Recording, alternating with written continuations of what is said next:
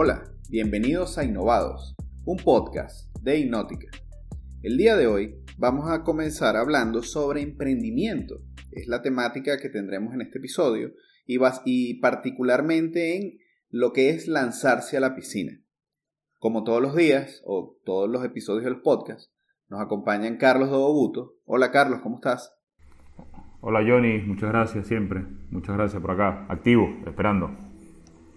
Eso, animado. Y también nos acompaña Oscar Calcaterra. ¿Cómo te va, Oscar? Bien, Johnny, todo excelente el día de hoy. Qué bueno. Pero adicionalmente, hoy tenemos un invitado especial que se llama Salvador Campanella. Salvador nos está acompañando desde España en el día de hoy para hablar sobre esta temática de emprendimiento. ¿Cómo estás, Salvador? Hola, Johnny. ¿Todo bien? Saludos a todos. Este, gracias por la invitación. Chévere. Vamos a ver si, puedo compartir algo de lo que estos últimos años. No, cómo no. Ya, ya iremos contigo porque tú tienes una historia bastante interesante que contar.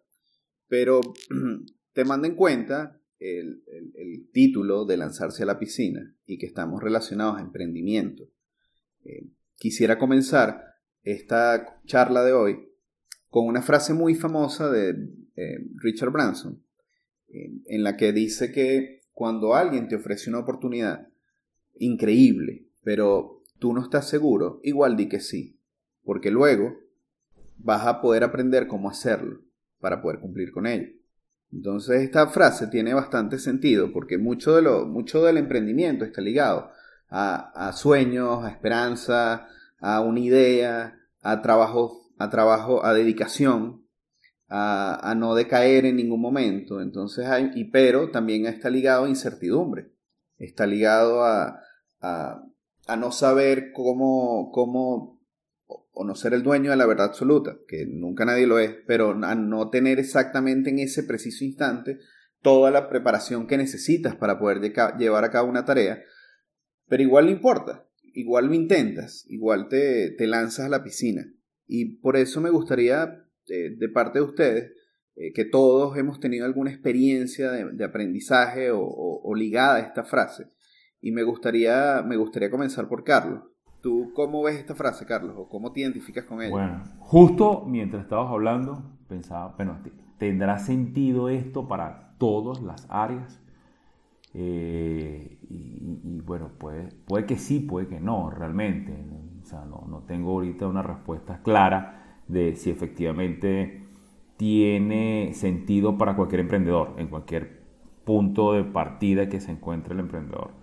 Lo que sí te puedo hablar de mi experiencia es, mucho lo que he vivido realmente ha, sido por, por pasión, creo que el emprendimiento es mucho de esto, pasión, ganas de hacer algo distinto o intentar algo que tienes en tu mente allí dando vuelta y nunca te has atrevido a hacerlo. Y, esto sí pasa de forma directa por, por lanzarse el agua, porque la primera vez que que, propones un servicio o que lo intentas hacer un servicio, podrías sin duda practicar con tu, contigo mismo, con algún familiar, con algún proyecto de un conocido, pero siempre, siempre cuando comienzas ante un cliente vas a tener esa primera vez. Y esa primera vez es sumamente interesante porque es un aprendizaje constante y el emprendedor particularmente no para de aprender.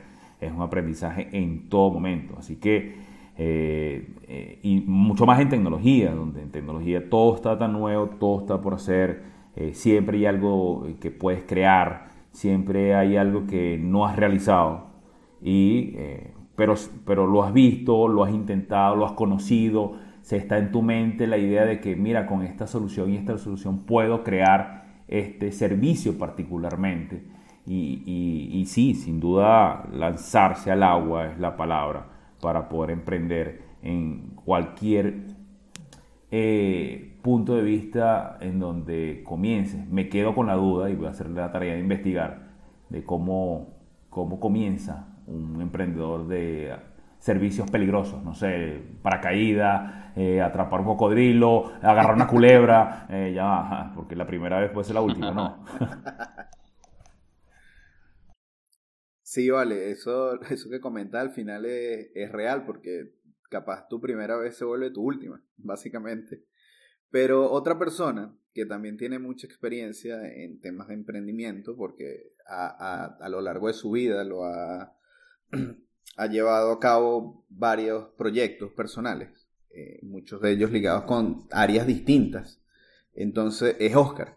Y Oscar, ¿cómo te identificas tú con esa frase? Lanzarse al agua, correcto. Sí. Es la historia, me la tatuaría, básicamente. Eh, me falta un tatuaje con esa palabra. Pero me quedé pensando mucho, por eso mi silencio en lo que dice Carlos, si tu primera puede ser la última. Eso me gusta, me gusta full. Mira, es un estilo de vida, sencillamente. Si tú emprendes es porque te gusta crear bajo tus reglas, quizás. Este, no significa trabajar menos, no significa ni siquiera no tener un jefe, sino es tener otro tipo de disciplina y abrir puertas por todos lados. Para hacer eso, inevitablemente tienes que lanzarte a la piscina una primera vez. Estoy de acuerdo con todo lo que dicen. Idéntico. No hay mucho que aportar.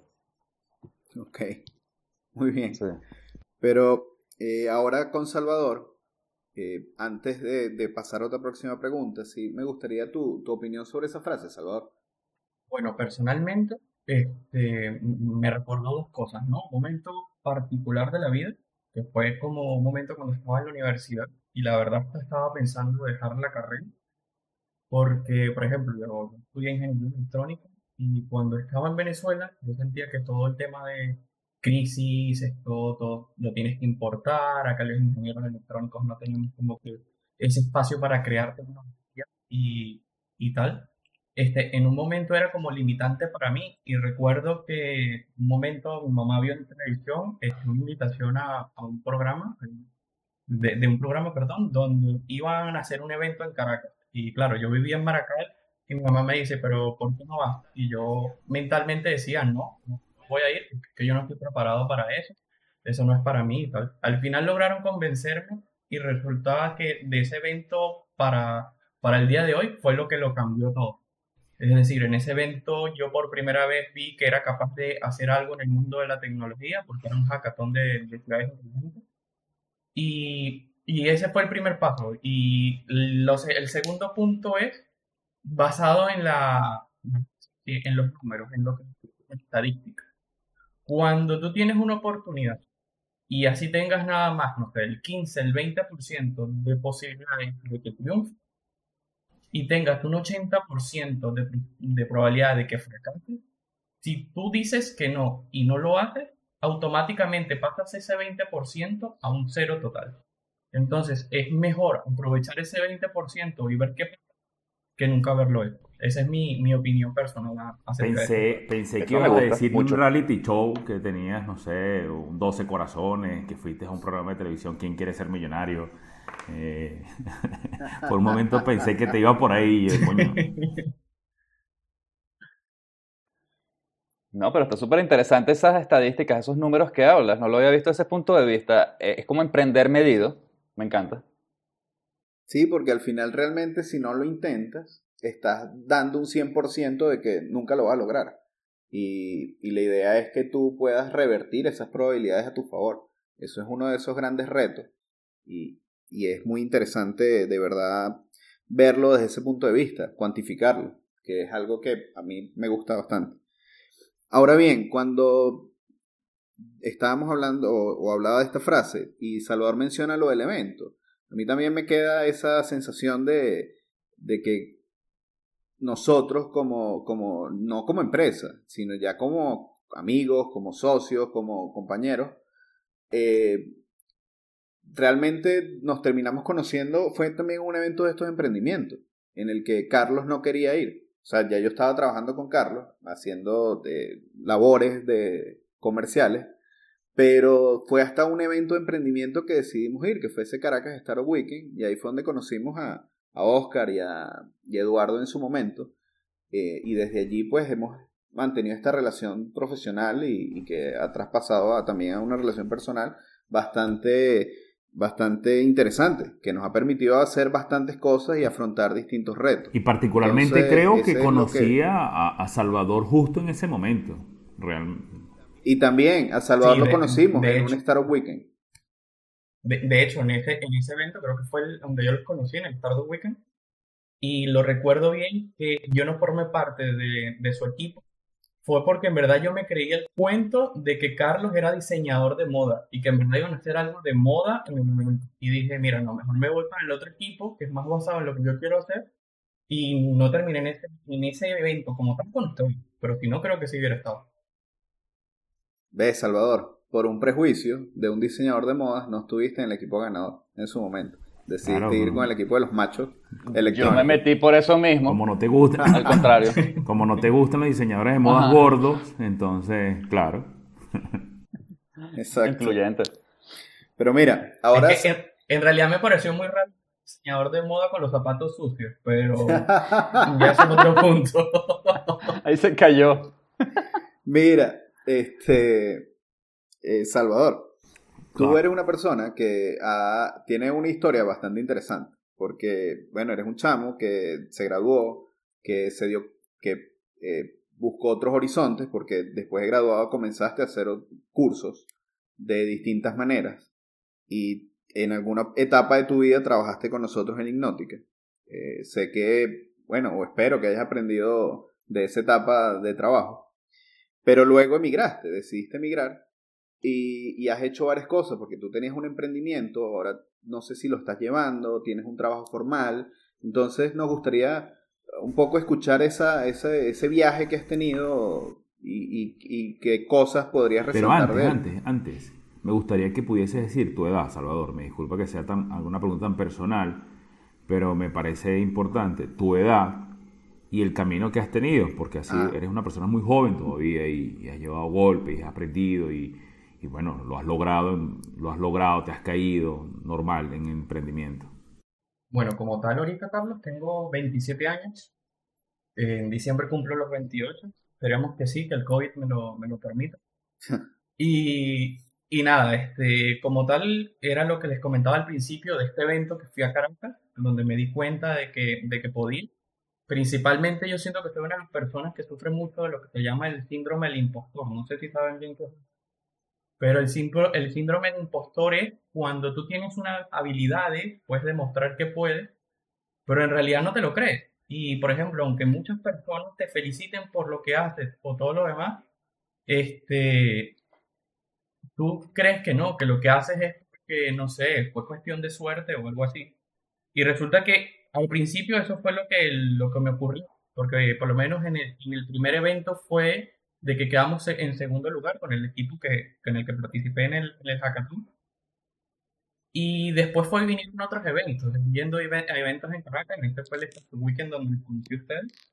Y recuerdo que aunque ustedes ganaron el primer lugar, yo quedé con otro equipo en un puesto especial donde nos pidieron unos, de, no sé, van a poder utilizar los, los servidores de la, de la empresa, esto, lo otro, pero todavía creo que estábamos muy, muy jóvenes para saber aprovechar esto.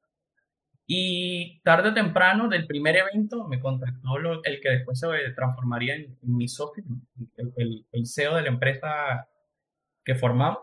Y al principio la empresa se trataba de tratar de mejorar el, el IoT. El IoT todavía no había empezado como tal, el Internet cosas. Es decir, de, de forma, vamos a decir, estandarizada y nosotros decíamos que esto se iba a volver una locura y que queríamos mejorar todo. Y me acuerdo que en Guaira, porque uno de los premios que se ganaron fue ir a, presentar el premio en, la fase final de Guaira, nosotros los presentamos y, no quedamos, y nos dimos cuenta de que cuando tú vas a hablar de tecnología, tienes que saberlo hacer bien y tienes que tener ese background atrás. Entonces, queda lo que dice Carlos, mira, la primera vez, el primer proyecto es muy difícil de hacerlo, pero tienes que hacerlo. Entonces, ¿cómo, cómo lo veo yo desde el punto de vista desde que empezó la empresa hasta ahora? Eso fue un turbo brutal de un año y medio desde que empezamos a trabajar en Caracas. Después la empresa salió a Chile y perdón por no haber dicho de qué se trataba la empresa. La empresa se, se llama, bueno, el proyecto se llama Agropesaler y lo que se encarga es de colocar trampas digitales en todo centro que pueda ser agricultura, en centros de, no sé, almacenes y así, para detectar plagas y detectarlo de maneras inteligentes. Esto quiere decir que dejas de tener personas contando trampas manuales donde el insecto entra en la trampa y tienes que ir a contar uno a uno cada insecto, sino que todo se hace digitalmente y lo ves desde un dashboard Es decir, un panel de control desde la comunidad de tu casa, en tu oficina, y puedes utilizar la información para, para tomar planes. Es decir, tengo que fumigar o no tengo que fumigar. Es decir, si veo que en las gráficas no tengo que fumigar, le ofrezco al usuario un mejor producto, un producto más sano. Y al principio para mí esto era muy difícil creer que yo iba a poder eh, pertenecer a un, vamos a decir, a, un desarrollo de este, de este tamaño que terminó siendo apoyado, por ejemplo, por la, por la Unión Europea pero sí, sí se puede. Ahorita como tal no formo ya parte del proyecto, que vamos a decir del core, aunque siempre trato de ayudar en lo más que pueda por, por ser parte del, del, grupo de accionistas. Pero sí, el proyecto se sigue manteniendo, está ahorita en Pamplona, está siendo acelerado por, por la Sociedad de Desarrollo Naval todavía. Y ahí va, en algún momento espero que, que explote y logramos, es decir, no, no tanto a nivel económico, porque yo creo que lo más bonito de ese proyecto es el beneficio que da, es decir, la población sigue aumentando, mientras que los sitios donde uno puede hacer agricultura y tal no, el espacio es finito, pero espero que nosotros logremos que lo que es a nivel de, de lo que se cosecha sea un porcentaje bastante grande comparado con lo que se pierde por culpa de las plantas. Es un, es un proyecto bastante interesante. Siempre, desde que nos los contaste en algún momento, eh, siempre me pareció interesante. Y sé que cuando decidiste irte de Venezuela fue para dedicarte a ese proyecto en particular. Pero este es otra arista del emprendimiento, es que a veces las cosas no salen exactamente como uno lo espera. Y recuerdo una conversación que tuvimos hace poco. Tú ahorita, aparte de, llevar ese emprendimiento u otras actividades eh, para apoyar a tus padres, con la migración de su ferretería tradicional a una ferretería online, em, estás también con un trabajo formal. ¿Cómo caíste en ese trabajo que estás llevando ahora, que estás haciendo? ¿Qué tan demandante es en ese sentido? Bueno, en ese sentido te digo algo, es decir, el mundo del emprendimiento es muy bonito, pero lamentablemente los emprendedores tienen que aceptar algo de que tienes que colocar el 100% de tu tiempo y hasta que no logres un nivel de ingreso, es decir, notable, vas a vivir en un límite, Es decir, no, no vas a vivir como lo que ganan el resto de las personas. Y es muy importante colocar en la balanza eso, porque a veces tú quieres dedicarle mucho tiempo a tu emprendimiento, como que el se, se transforma en tu hijo, pero el proyecto no te va a separar de la realidad de la vida. Es decir, mi familia sigue en Venezuela hay que ayudarlo, vamos a decir, en, en, lo que se puede, como, como el resto de venezolanos, es decir, tratar de enviar dinero, tratar de solventar cosas, alguna medicina y tal. Y lamentablemente el sueldo que tú puedes cobrar como, como emprendedor al principio no llega para, para esas cosas. Puede ser que muchas personas lo hacen en su propio país, viven casa de sus padres, no pagan alquiler, pueden sobrevivir un poco de tiempo, pero llega un momento que uno tiene que decidir, mira, tengo que separarme por un momento de, mi sueño, de, mi amor, y, y, enfrentar un reto. Pero no todo es malo tener que dejar el sueño si, por, por ejemplo, lo que es mi caso, te dedicas a algo que es, por ejemplo, la tecnología. Yo estoy en una empresa de software, que es un software empresarial, más o menos conocida, lleva muchos grandes clientes, ¿vale? Y ya viene el otro lado, es decir, tú en el mundo de aprendimiento aprendes unas cosas, aprendes a hacer de todo, diseño gráfico, cómo hacer una tarjeta, cómo, cómo montar circuitos en el protoboard, cómo hacer compras, cómo hablar con inversores, qué es lo que buscas, tu modelo de negocio. Pero ya en el mundo corporativo tú aprendes lo que ya una empresa formada, y eso creo que también era una parte que a mí me, me faltaba, por y era es, ¿cómo haces cuando estás en un equipo de 150 personas? ¿Cómo te comunicas? ¿Cuáles son las reglas? Este, ¿Cómo se manejan los desarrollos? ¿Cómo se manejan los deadlines con el tiempo? Y ese creo que es un momento donde estoy ahorita. Eso sí, quiero aprender todo lo posible, agarrar algo más de estabilidad económica, vamos a llamarlo de esta manera, y después saltar de nuevo al mundo del emprendimiento, porque es que de verdad lo extraño. Y como me gustaría que, por ejemplo, ahorita que mis socios están todavía de tiempo completo en, en, lo que se llama el emprendimiento en Agropes, logren hacer lo que yo por motivos económicos no pude seguir haciendo con ellos y yo volver a la empresa. Eso sería para mí eh, mencionas, eh, cuando hablas de empresa de software, eh, mencionas varias cosas relacionadas con el mundo real. Y me acuerdo que era eso algo en lo que nosotros hacíamos bastante hincapié cuando estábamos en Hipnótica. Porque recuerdo que nosotros teníamos, bueno, una dinámica distinta. Y te quisiera preguntar, que básicamente es una pregunta obligada que tengo que hacerte. ¿Cómo calificas tu experiencia o, o el tiempo que estuviste trabajando con nosotros? Mira, para mí, es decir, trabajar en Hipnótica, yo todavía me gustaría seguir perteneciendo a Hipnótica. Yo creo que fue el, equipo que, que, más anhelo, el, el, el, grupo que más me gustó de trabajo. Desde la entrevista que tuvimos, que fue súper corta, pero ya claro, nos conocíamos del evento y salimos de ahí a, a celebrar el cumpleaños de Carlos.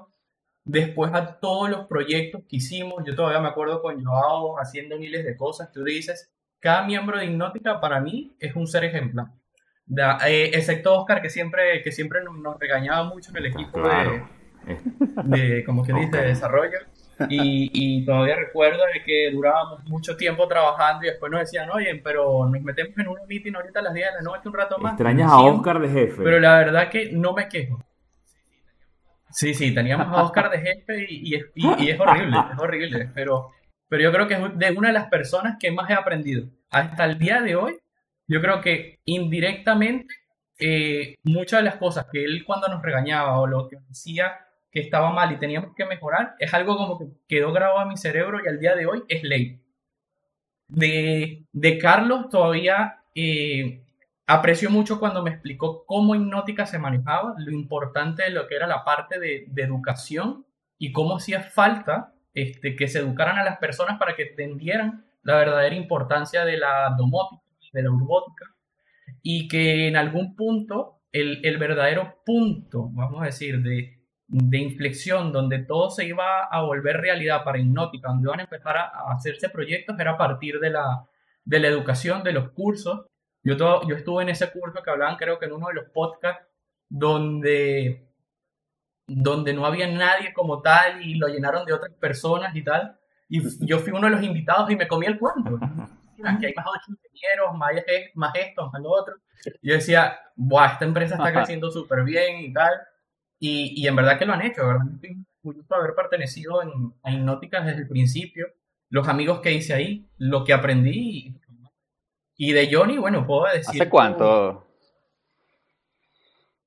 ¿Hace cuánto? Este, yo me vine a España en el 2018, yo creo que fue la temporal 2017. Sí, yo creo que fue en el todo el, año 2017. Wow, ya hace tres años. Bueno, para, para, no dejar sin Johnny? de Johnny, yo, Johnny se, se, tira, yo creo que los mejores discursos motivacionales que tiene. yo, yo me acuerdo que en uno de los discursos motivacionales, algo que decíamos entre el resto de personas era que a Johnny lo único que le faltaba era un caballo blanco y una espada. Y ya creíamos que íbamos a la batalla y que íbamos a todo. Sabes que tenemos un apodo. Johnny Bolívar, ¿no? Johnny Bolívar. Sí, sí, Tenemos que acompañar estos, estos audios de podcast con algunas fotos, como esta de Johnny Bolívar, que es el meme que hicimos interno, y también con clips de audio, chamo.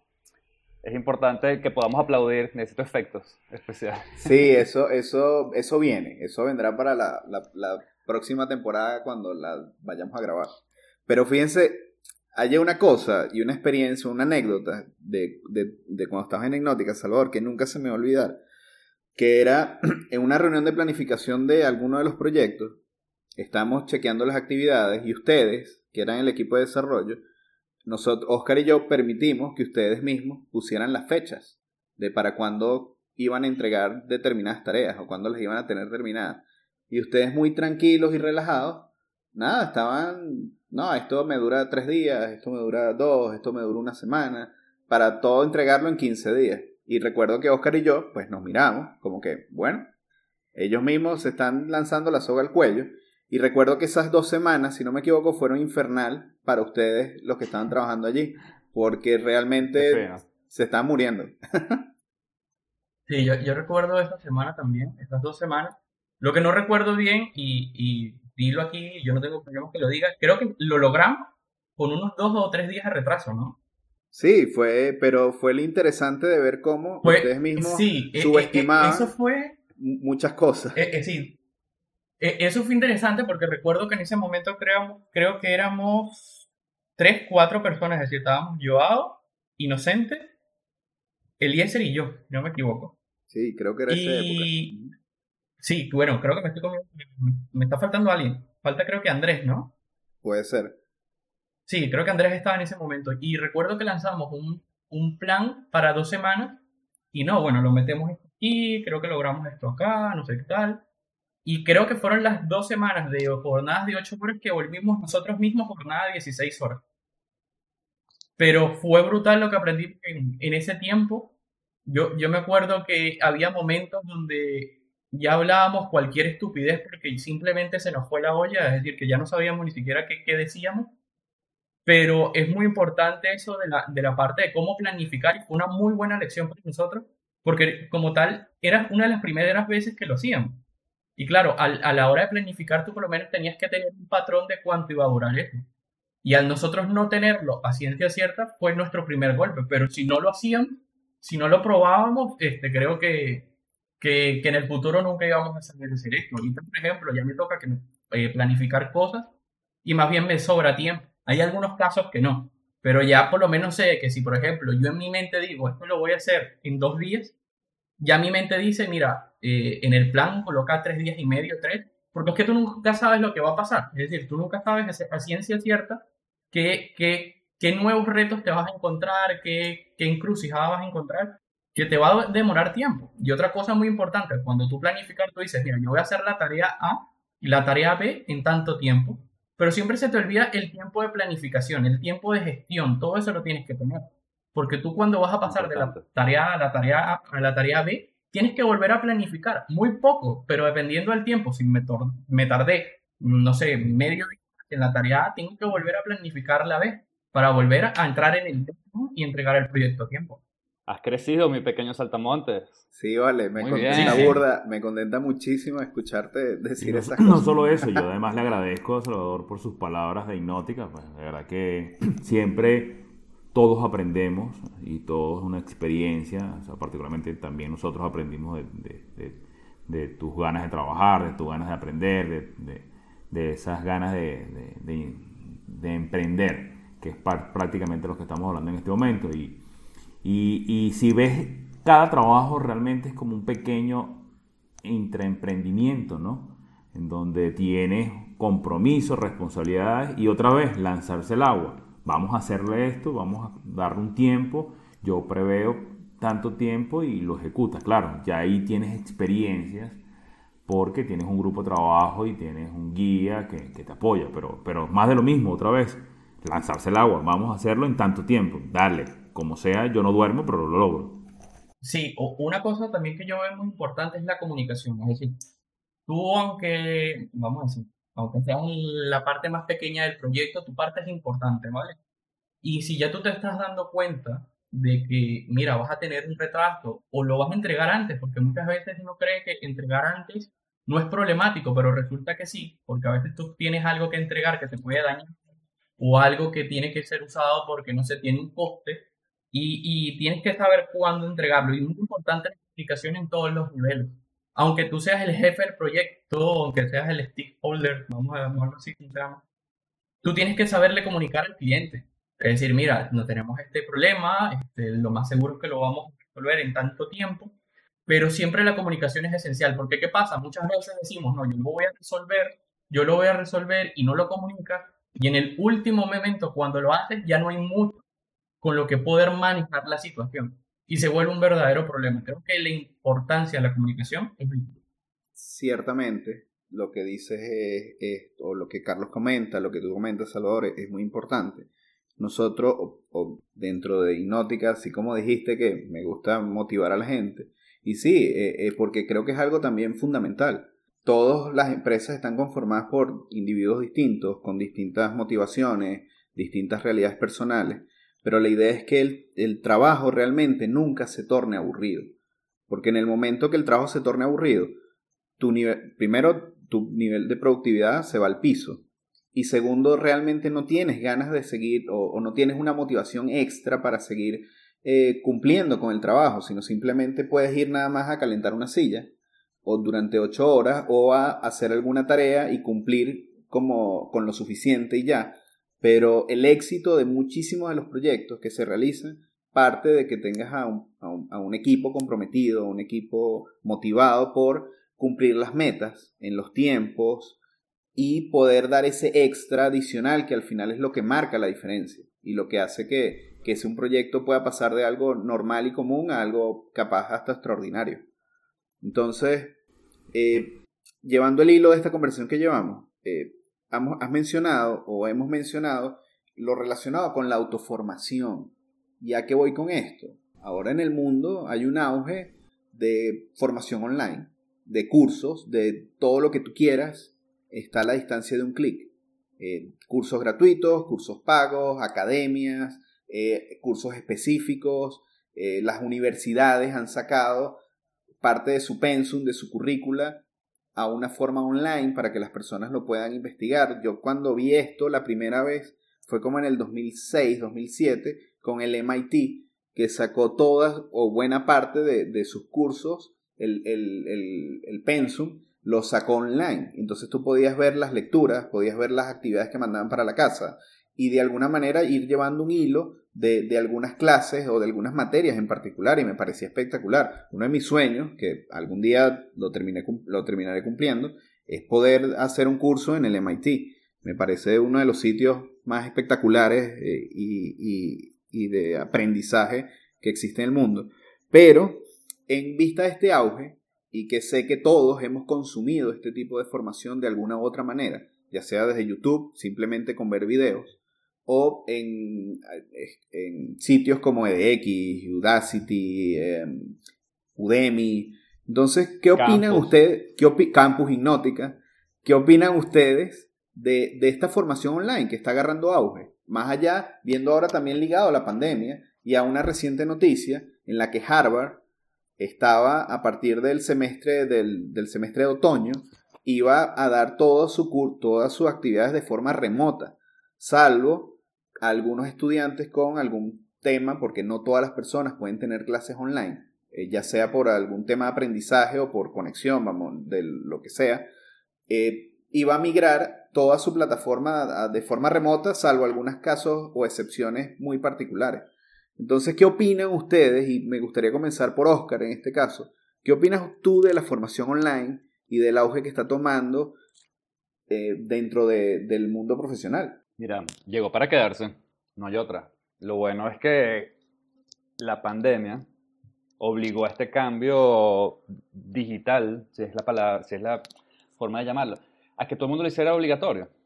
Si tú no estás encerrado y tienes que seguir trabajando de alguna forma produciendo los que no deben salir, es la videollamada, ahorita tanto las conferencias, pero eso también nos lleva a la enseñanza. Este, la, la empresa Zoom, por ejemplo, de teleconferencias, ha subido en la bolsa, en su cotización muchísimo, por eso mismo, por el gran uso y la que le está dando todo el planeta desde que comenzó la pandemia. Entonces ya sabemos que es una, una certeza de que este tipo de enseñanza llegó para quedarse. Tanto es así que Harvard está ya ofreciendo por primera vez que se levantó una polémica su año de carrera en el mismo precio que lo tenía presencial. Entonces, ahora se, levantaba el tema de, ah, ok, entonces no era el tema tampoco de las instalaciones, sino es, es, el título o la calidad de la enseñanza. No sé si es exactamente por el canal, por el profesor. Entonces está ese debate ahorita, que es muy interesante verlo, porque será el pan que tendremos todos los días. Y para cerrar, mi hija de 7 años acaba de terminar el primer grado y le agarró la pandemia obviamente en enero, en febrero. Todas las clases se suspendieron y los profesores de alguna forma empezaron a entender en caliente, en vivo, en producción, ¿sabes? En medio de un tema, cómo enseñar remotamente.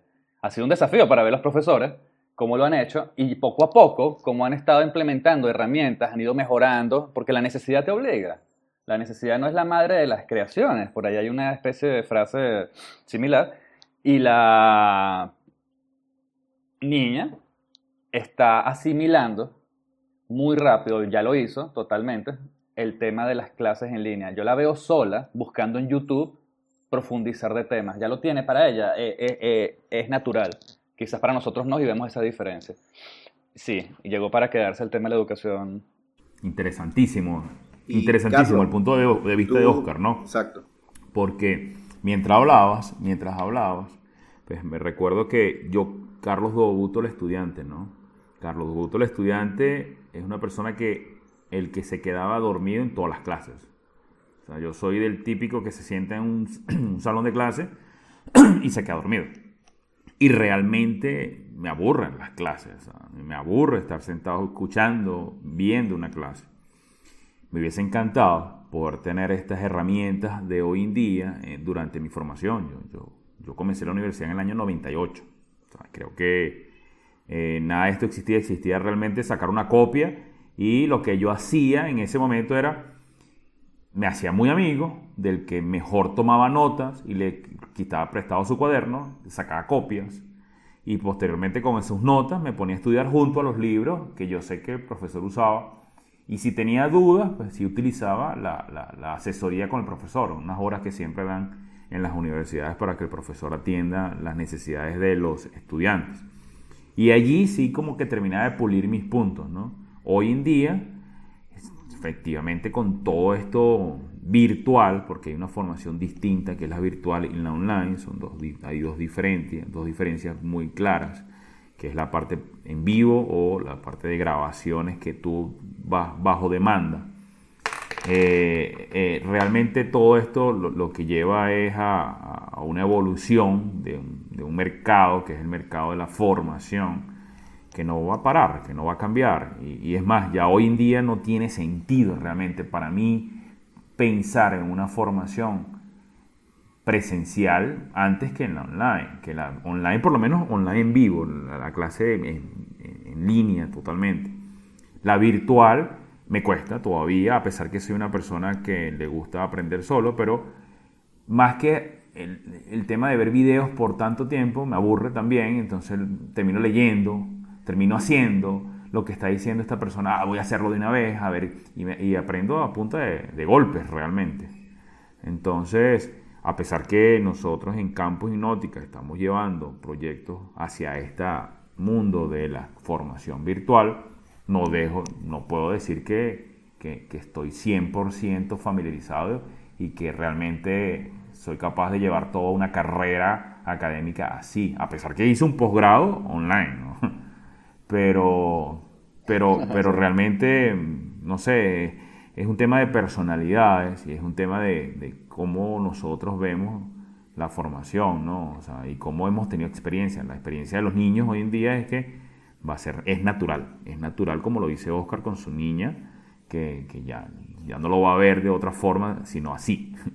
Salvador, tú que eres una persona ávida de cursos online y has hecho muchísimos y que fue, nos diste a conocer incluso Udemy en su momento. ¿Qué opinas de la formación online? Yo soy adicto. Yo, yo tengo que, decirlo. No sé si ya sea un problema o no. Eres adicto y además estudias. Exacto. no, no, en realidad soy adicto a, la educación online. De ah. verdad que yo creo que he tratado de sacar el máximo provecho. Yo creo que mm, para mí los certificados no valen mucho, pero sí valen por lo menos los temas que veo y, es como que creas un índice en tu cabeza al hacer los cursos. Es decir, no siempre se te va a quedar toda la información, ¿vale? Es imposible, ninguna persona, al menos que tenga memoria fotográfica, se va a acordar de todo o algo así, pero sí te sirve por lo menos para saber y conocer que las cosas existen. Yo creo que hasta el momento he llegado a aproximadamente unos 70 cursos online no, no sé si es más o menos, yo creo que Pero sí al principio me pasaba lo que decía Carlos, que me aburría, que, que la cosa no era sencilla, hasta que le fui encontrando trucos. Uno de esos trucos lo compartí con la esposa de un amigo que, que se fueron a Perú. Se puso interesante. Y la chica que era médico aquí en Venezuela, y claro, tenía que hacer todo lo que era la rivalidad y toda esa parte, y mucha de la información que tenía que aprender no solamente estaba en libros, sino que también estaba de modo online. La, la universidad donde estaba estudiando tenía mucha información online, pero siempre es este tipo de profesor que tiene todos los, todos los años explicando, es el profesor que explica muy bien, pero explica a una velocidad súper lenta, súper pausada, que tú te quedas como que sí, ya entiendo que lo que me estás diciendo es importante, pero por favor, termina porque me estoy muriendo. Bueno, resulta que hay trucos que puedes hacer en la educación online que no puedes hacer en la presencial. Tú no puedes llegar a una clase presencial y colocar el clic encima de un botón y aumentar la velocidad por uno y medio o por dos al profesor. Y resulta que debe ser algo psicológico, pero al aumentar tú la velocidad de la persona que habla, además que adquieres el conocimiento mucho más rápido, también es como que cambia la, es decir, no sé cómo manejarlo bien en palabras, ¿no? Pero es como que lo que transmite el profesor se vuelve como mucho más animado. No es lo mismo que yo te diga algo súper lento, que yo te lo diga a un tono más rápido, más animado, y tú lo, lo cojas mejor. Yo, por ejemplo, de tantos cursos que he hecho, eh, sé separar, por ejemplo, cursos que son totalmente teóricos, ¿vale? De que tú puedes llegar y escuchártelos caminando cuando camino al trabajo, cuando, no sé, cuando estás haciendo cualquier cosa, estás cocinando, vas escuchando una parte, y claro, no se te va a quedar 100% toda la información, pero después lo vuelves a ver y entiendes mejor. Y lo viste a velocidad 2 es como si lo hubieras visto en un solo Hay otros cursos que lo puedes ver por arriba, vamos a decir, cursos donde tienes que ver específicamente cómo hacen un algoritmo, cómo hacen algo en especial que sí te tienes que centrar mucho y lo tienes que ver. Otra cosa que me di cuenta, cada persona eh, aprende de una manera diferente. Hay personas que son visuales, hay personas que son auditivas, hay personas que son más, creo que se llama kinestésicos, que son los que, son los que tienen que hacer la cosa en situ para aprender. Y tú tienes que saber más o menos cuál es lo que tú eres, qué, qué porcentaje eres de esto y qué porcentaje eres de lo otro. Yo soy muy de la parte auditiva y, por ejemplo, yo puedo estar haciendo una cosa, puedo estar programando y en, y en es decir, mi computadora tiene el, el, donde trabajo y el, y el otro monitor. Y, y siempre en uno de los monitores dejo un curso y voy escuchando. Otra cosa que he aprendido es que mitad Netflix mitad la serie que quiera ver y también mitad a desarrollarte como persona, como profesional, porque este mundo, vamos a decir, de la tecnología es muy competitivo. Y que otra cosa es que no todos los cursos que tienes que hacer tienen que ser algo 100% tecnológico. Yo he hecho cursos hasta de origami. Tú me dices, ¿de qué te sirve el origami en el mundo de la tecnología? Y resulta que mucho. Porque, por ejemplo, el, la técnica del origami está utilizada en satélites, en, no sé, en empaques especiales para poder meter en sitios muy específicos alguna herramienta y que después sea desplegada. Entonces, tienes que aprender de todo. Y, no sé, como ya para finalizar, último consejo, si vas a hacer de cinco cursos, elige cuatro teóricos y algo que sirva, es decir, cuatro teóricos que te ayuden a tu, a tu profesión y uno que sea para ti y los tuyos, de tu familia. Es decir, aprende a cocinar algo, aprende, no sé, algo sobre la historia, algo que te abra más tu punto de vista del mundo. Porque es que si tú vas a ser una persona muy especializada en el ámbito laboral, pero un total ignorante en el resto de cosas. Entonces, hay que aprovechar la facilidad de que ahorita tú en internet consigues de todo, porque literalmente consigues de todo. Siempre hay un youtuber que explica todo. Y si no lo consigues en cualquier otro idioma, en inglés, en italiano, en portugués, hay cursos que he hecho en portugués, aunque no lo entienda muy bien, porque el portugués se parece de hecho al español en algo, y lo básico lo entiendes y después lo buscas en español o en inglés. Entonces creo que es muy importante aprovechar todo este boom de la información que tenemos y que cada persona se forme y se prepare para un mejor futuro y dejar un mejor, eh, un mejor mundo a las personas que vienen después.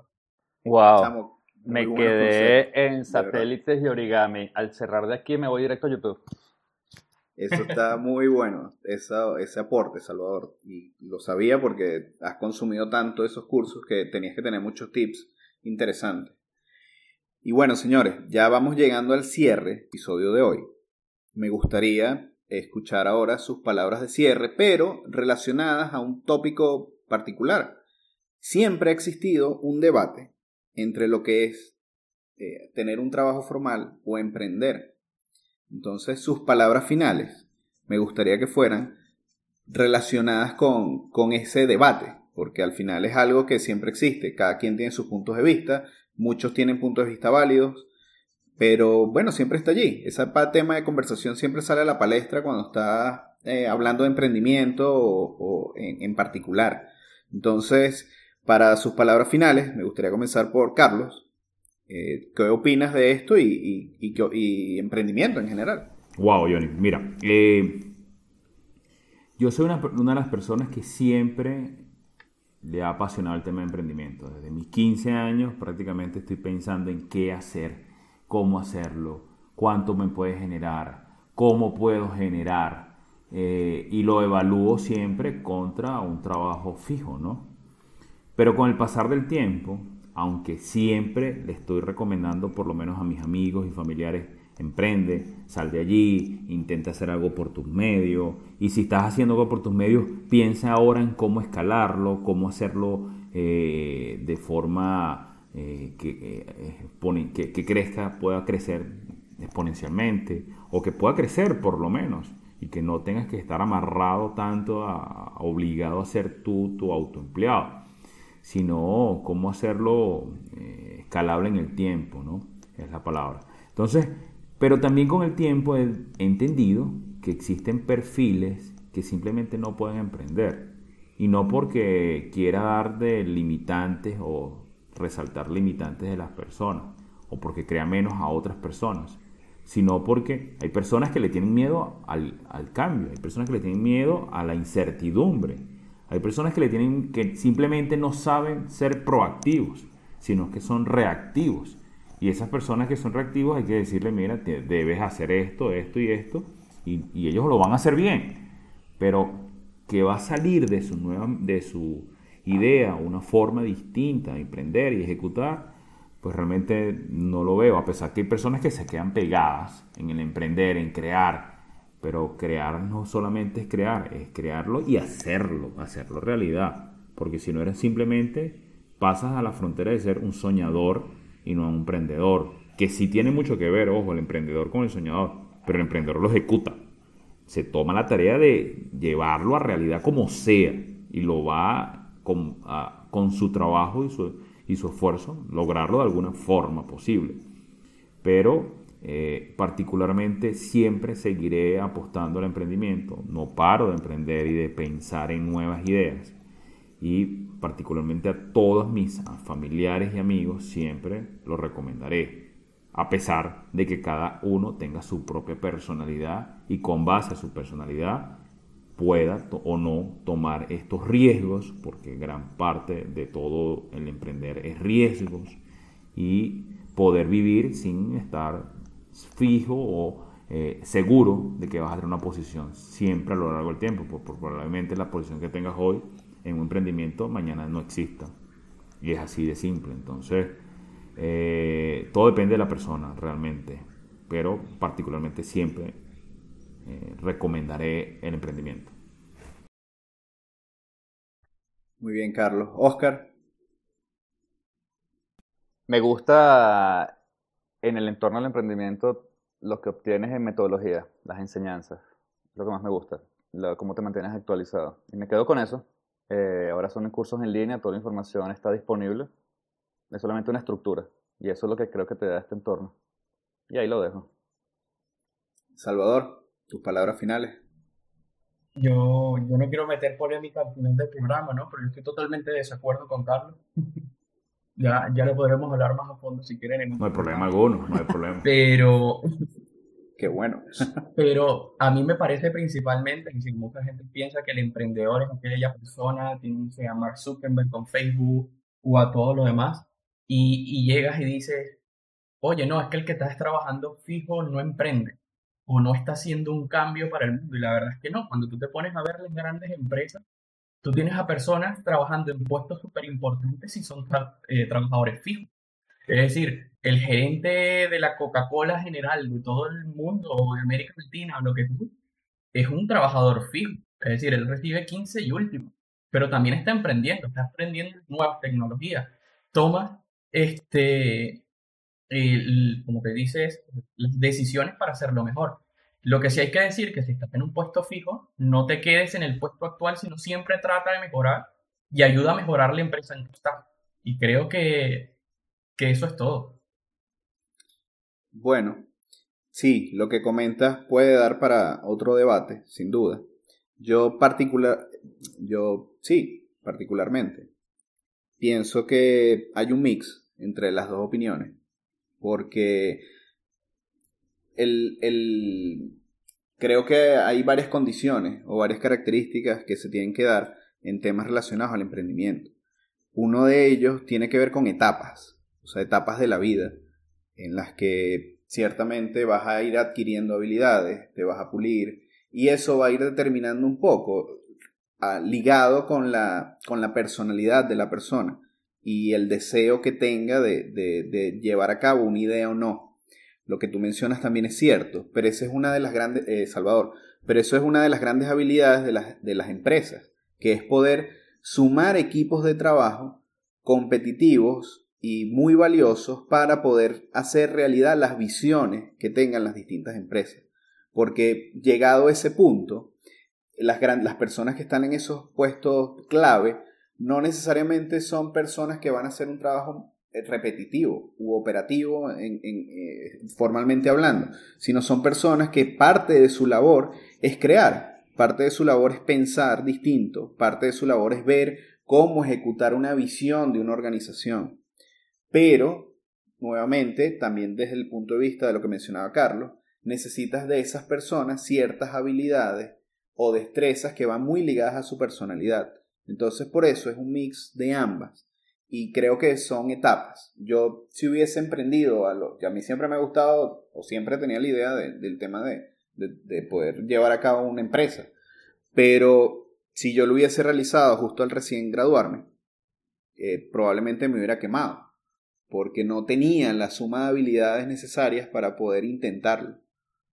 Entonces, por eso creo que hay un tema de, ir quemando las etapas eh, para poder lograr esos sueños que uno tenga. Y al final es eso, una oportunidad, eh, o mejor dicho, el éxito, no creo que estrictamente exista, sino es más bien el éxito es la mezcla de, de una oportunidad cuando se junta con una persona que está preparada para asumir ese reto de llevarlo a cabo.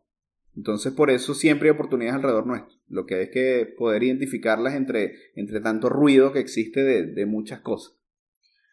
Y bueno, señores, muchísimas gracias por acompañarnos el día de hoy. Esto ha sido el episodio número 10, de número 9, perdón, de Innovados, de lanzarse a la piscina.